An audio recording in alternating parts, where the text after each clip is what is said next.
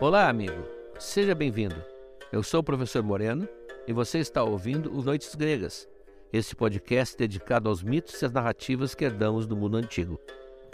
Salve ouvintes, eu sou o Felipe Speck e nós chegamos ao 49 episódio de Noites Gregas. Nós seguimos na saga de Troia e hoje, véspera de Natal, hoje nós vamos completar o hall de protagonistas desta história da saga de Troia. O professor Moreno fala do nascimento de Helena, dita como a mulher mais bonita do mundo, que é filha de Zeus com Leda, a Leda que é a rainha de Esparta. Essa é uma das cenas mais marcantes da mitologia grega. Zeus, para seduzir Leda, se metamorfoseia em um exuberante cisne e os dois têm uma tórrida relação lá no rio Eurotas e em Esparta, um rio bem simples, mas bastante mágico. O evento se tornou uma das cenas mais pintadas com quadros do Veronese, Da Vinci, Michelangelo, Rubens. Inclusive, a gente separou uma série de imagens para os nossos apoiadores no PDF exclusivo, com representações especificamente desta cena, esta relação memorável entre os dois. Aliás, aproveitando o ensejo, já que estamos falando de material exclusivo, o PDF deste episódio também tem um poema clássico do William Butler Yeats, Leda e o Cisne, uma tradução do Augusto de Campos. Este texto foi traduzido por inúmeras pessoas e o Augusto de Campos foi o escolhido aqui do Noites Gregas. Material exclusivo também tem um trecho do livro Troia, do professor Moneno, o capítulo sobre o nascimento de Helena, e uma tradução da casa de um trecho de um livro do Nikos Kazantzakis, o livro Journey to the Morea, um livro espetacular, dificílimo de encontrar. Nós separamos um trecho em que o escritor fala de Helena. Se você puder nos apoiar e nos ajudar a manter de pé o Noites Gregas em 2023, acesse noitesgregas.com.br barra apoiar. O link também está na descrição deste episódio. Com o seu apoio, você tem acesso a esse material exclusivo e aos materiais exclusivos de todos os episódios já publicados. Tem cerca de 200 textos selecionados, além do curso Mitologia na Arte para os apoiadores da modalidade Deus. Aliás, tanto este episódio de Leda e o Cisne, quanto toda a saga de Troia que nós estamos narrando, já foram contadas no curso Mitologia na Arte, em que o professor Moreno narra, acompanhado das grandes representações dessas histórias. Fica aqui o convite e o pedido mais uma vez. Deixo vocês com o professor Moreno.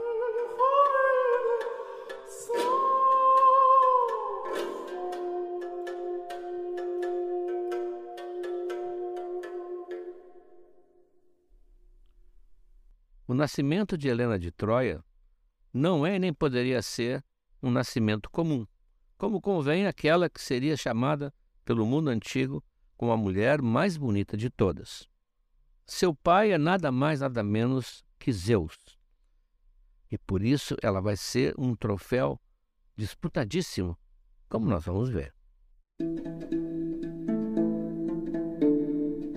Ela nasce de mais uma daquelas aventuras de Zeus, sempre imaginativo nas suas conquistas. A rainha de Esparta, a Esparta antiga, arcaica, não aquela Esparta que lutou depois contra os atenienses. A rainha de Esparta, Leda, casada com o rei Tíndaro, costumava banhar-se no verão nas águas do rio Eurotas, um rio que até hoje está lá banhando a cidade moderna de Esparta.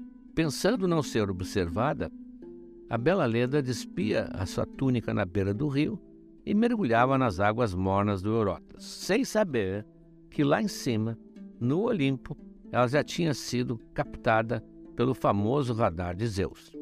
Alguns dizem até que talvez Leda tivesse percebido esse olhar. Como dizia Aristóteles, as mulheres tinham a capacidade de captar também a impressão do olhar, mesmo estando de costas, como se fosse um som. E ela, talvez inocente, talvez não, banhava-se alegremente e demoradamente, cada dia à tardinha. Zeus, então, como sempre, resolve armar um plano. E, nesse caso, ele pede a colaboração da ministra do amor, a ministra do amor físico, Afrodite. Ele chama Afrodite, mas chama oficialmente e diz: Olha, Afrodite, eu preciso da tua ajuda para um caso que está me fascinando. Afrodite certamente vai colaborar porque sabe que essa é a sua missão e principalmente porque é para Zeus que ela trata com grande respeito. É o pai dela, mas ela quer impressionar com a sua eficiência. Ele traça o plano.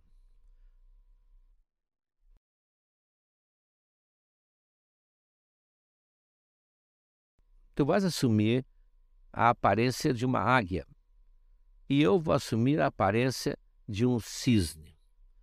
Nós vamos encenar, aqui fica bem claro como Zeus é o arquiteto das histórias, não? nós vamos encenar uma perseguição falsa lá embaixo no rio Eurotas à tardinha. Eu vou voar na tua frente, tu voa próximo, como se estivesse quase me alcançando, mas não me alcança, e eu vou dar uma volta ou duas sobre o rio e depois tu vais embora e me deixa ah, que eu vou tratar do assunto por conta própria. Assim como foi planejado, assim foi feito. Leda chega para o seu banho diário, deixa as roupas na beira do rio Eurotas, entra na água e vê no céu de repente uma cena que lhe parece dramática. Com gritos de aflição, vem voando um cisne e rasante em cima dele, quase alcançando uma águia ameaçadora. Ele faz uma volta, faz outra volta, e a Leda cada vez mais aflita, porque ela logo, logo assume o partido do animal perseguido. E, por seu alívio, talvez porque ela se levante na água, a águia, aparentemente assustada, vai embora e some nos céus. E o cisne, então, arqueia as asas e vem planando, planando, e pousa bem do lado de Leda.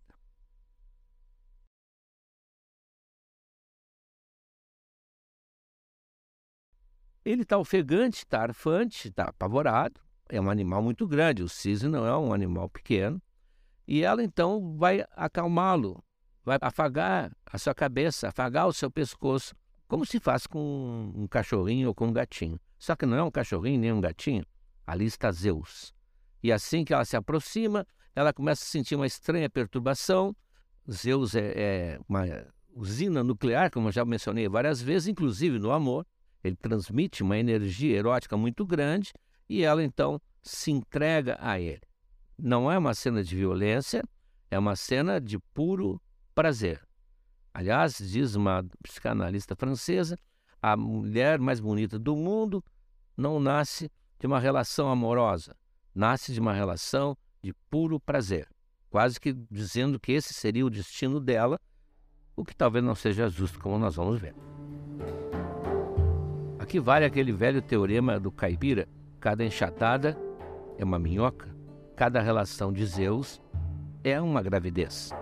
E é evidente, quando ela sai dali, ela já está grávida. Claro que é meio tonta, meio sem saber o que realmente aconteceu, é uma cena inexplicável, tanto que os pintores até hoje pintam essa cena assim repetidamente, porque ela é fascinante, ela não tem nada de animalesco, na verdade é, mas ao mesmo tempo tem alguma coisa que perturba o nosso inconsciente ali.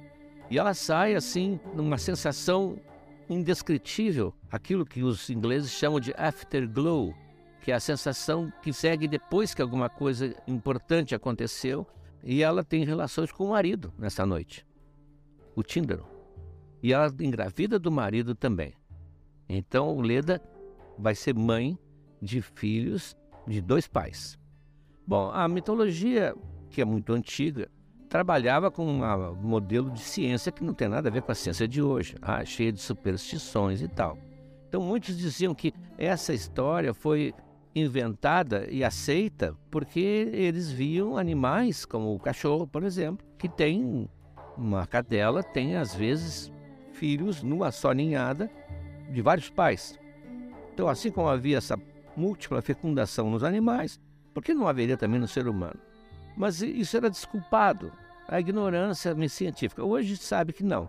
É possível, ah, nós temos o fenômeno chamado de superfecundação, em que não é tão raro assim como se pensa, em que uma mulher tendo relações com o mesmo homem ou com homens diferentes, com uma diferença pequena de tempo, ela pode ter uma dupla gestação. São, na verdade, gêmeos e há vários gêmeos biparentais. A ciência já, com DNA, tudo hoje examina isso. e já verificou em dezenas de casos, aliás, de paternidade.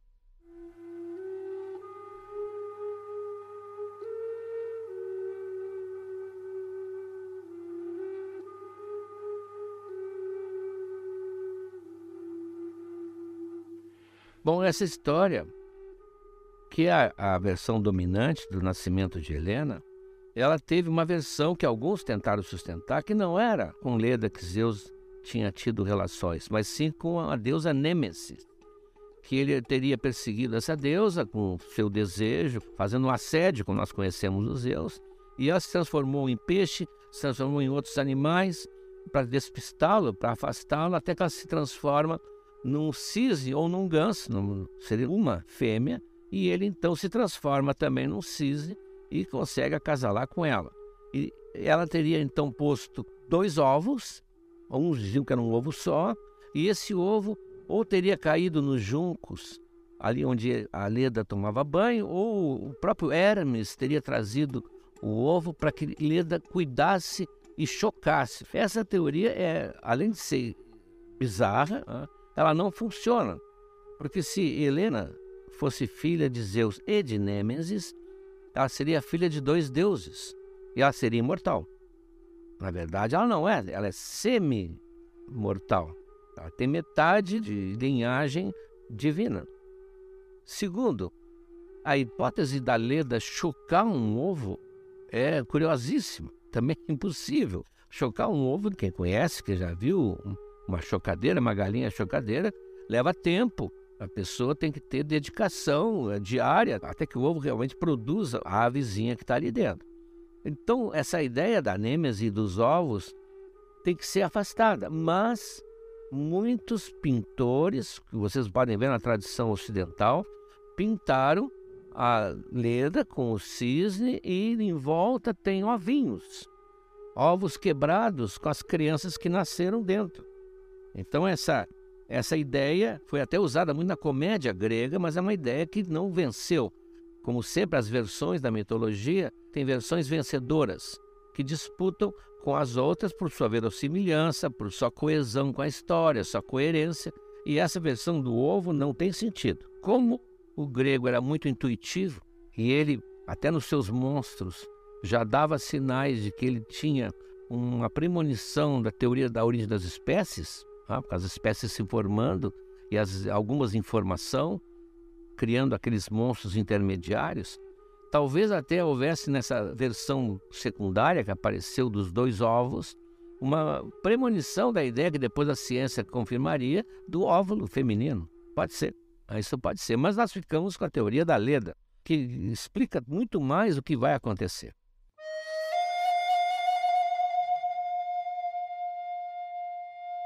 Então, quando tem um parto de Leda, ela tem quadrigêmeos. Claro que não são do mesmo óvulo.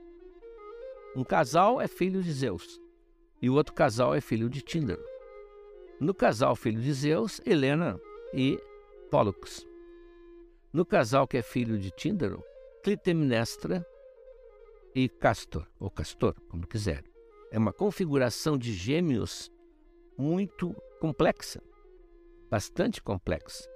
Então temos dois que têm sangue divino e temos dois que não têm, que são simplesmente imortais. No caso, isso aconteceu parecido no Hércules. No Hércules, quando Alquimena foi fecundada por Zeus e depois Anfitrião tem relações com a mulher e também a fecunda, nascem dois, Hércules e o irmão, e o pai, inclusive, o anfitrião, não sabe muito bem qual dos dois é seu. Até que naquele episódio das serpentes, que invadem o quarto dos bebês e eles acordam e veem que um deles está estrangulando as duas serpentes que Hera mandou para matá-lo. E logo fica claro quem é que é o filho de Zeus. Então, nesse caso aqui, tem essa construção complexa. Como é que Helena e Clitemnestra conviveram? Ninguém jamais escreveu sobre isso, é até um assunto para uma pessoa delicada, uma mulher com certeza. Como é que as duas irmãs cresceram, uma sendo destinada desde o começo a ser a mulher mais bonita do mundo, e a outra que nós vamos ver tem uma vida trágica, bastante trágica, como vai aparecer nas peças de Ésquilo. Os outros, os irmãos, embora um fosse da estirpe de Zeus e outro da estirpe de Tíndaro, formam um grupo fraternal único na antiguidade. São os dois irmãos mais ligados que a antiguidade colocou nos seus mitos. E nós vamos ver, numa hora do oráculo próxima, a vida e a morte de Castor e Pólux. Também grandes defensores das irmãs, são exemplares, como veremos.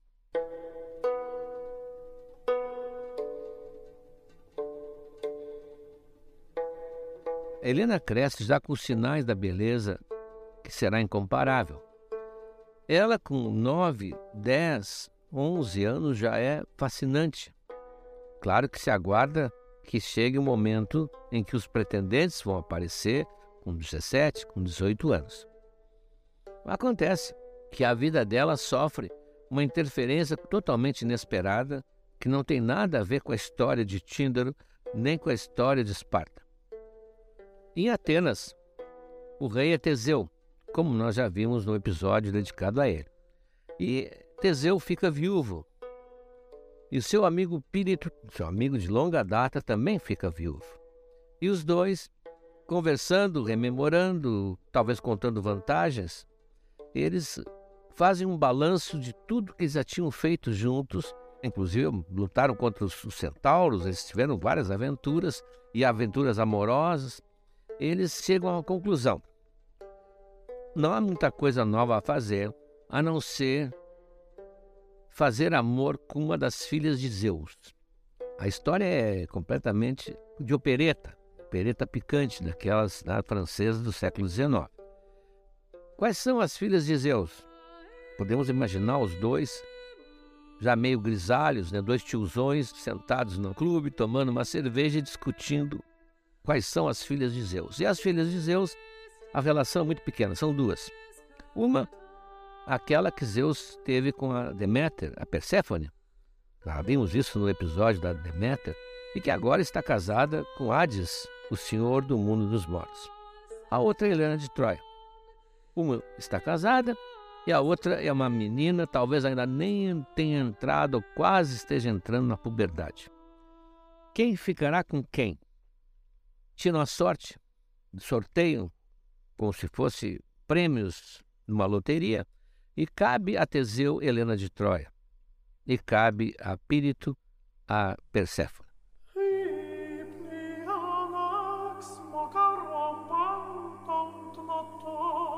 As duas são situações quase impossíveis de dar certo, mas eles estão completamente dedicados a essa fantasia quase da terceira idade. Como ela é uma jovem que participa das cerimônias, das procissões dedicadas a Artemis, que é a deusa da juventude, ela muitas vezes caminha em direção ao templo sozinha. Uma versão romana diz que ela caçava junto com os irmãos. Inclusive a versão é, é, do Sexto Propércio, que diz que ela corria com os seios jovens seios desnudos ao lado dos irmãos, sem vergonha alguma, atrás dos animais de caça. De qualquer forma, ela tem uma vida mais livre, ela se movimenta livremente, longe da vigilância paterna, e ali, no caminho dela, o Teseu e o Pírito a raptam.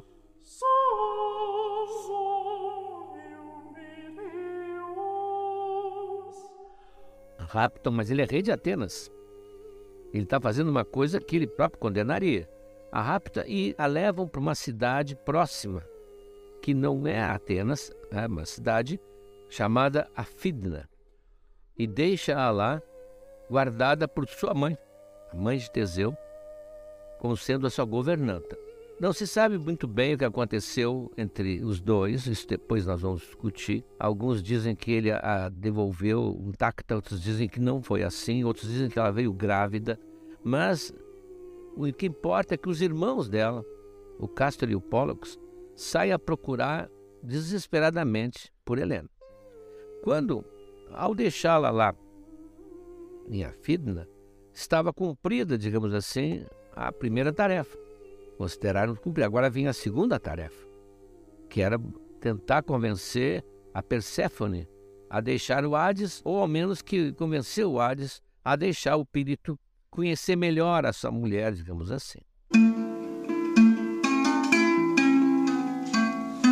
Então eles se afastam de cena, se afastam de cena e vão ao mundo dos mortos. Ah, vimos isso no, no Teseu, vimos no Hércules também. Eles são muito bem recebidos pelo Hades, que está muito de bom humor e manda que eles sentem numa cadeira especial. Eles sentam e a cadeira os aprisiona onde eles estariam até hoje, se não fosse o Hércules arrancar o Teseu a força quando ele foi buscar o cachorro, o cérebro, no 12 trabalho. O espírito continua lá até hoje. Isso não importa. Importa que o, o Castor e o Pólux desconfiam que foi Teseu e vão até Atenas. E Atenas está sem o rei nesse momento e fica assustada com a presença dos dois irmãos à frente de um grupo de soldados espartanos. Então, temendo a invasão, temendo que eles tomem conta da cidade, um ateniense, Academus, resolve dizer: Olha, eu sei, fiquei sabendo que ele levou realmente a, a, a moça lá para a Fidna, onde está lá com a mãe dele. Então, esse Academus vai se tornar uma espécie de benfeitor de Esparta, amigo de Castor e e mais tarde ele vai inclusive ter preservada essa propriedade, que é um grande terreno em Atenas, onde será depois a academia. Daí que vem a palavra academia, vem desse cidadão que resolve dizer onde estava Helena. Os dois irmãos buscam Helena, aprisionam a mãe de Teseu, ela passa a ser criada de Helena, tanto quando Helena for para Troia, ela vai junto, a mãe de Teseu, e então eles trazem a Helena de volta. Trazem de volta, Está tudo resolvido, ela vai crescer agora protegida, vai chegar a idade de casar e aí vão começar os pretendentes a se aproximar em grande quantidade de Esparta, tentando convencer Tíndaro a dar a mão de Helena para eles. Passa a ser a mulher mais cobiçada, a noiva mais cobiçada da Grécia no momento.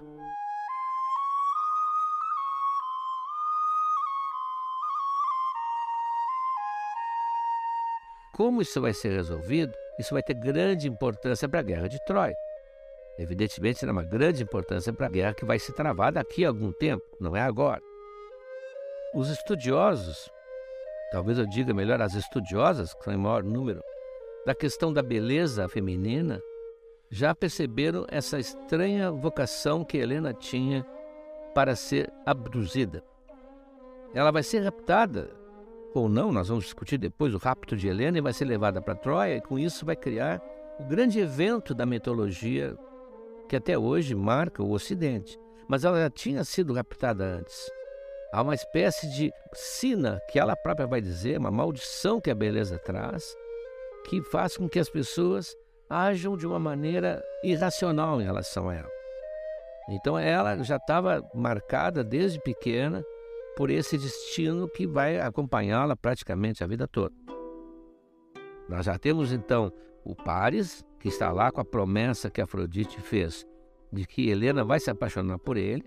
Nós temos Aquiles, que está treinando para ser o campeão, ah, o campeão grego quando for a guerra. Ele não sabe que ele vai para uma guerra onde será a figura mais importante. E temos Helena, que agora ainda é uma jovem, que tem sonhos, esperando que o pai dela escolha um marido de que ela goste, que vai ser a rainha de algum lugar, que certamente está destinada a ocupar um grande posto, mas não sabe nada do que vai acontecer com a sua vida. Por enquanto, são três pontos que estão completamente desligados, mas logo eles estarão envolvidos para sempre.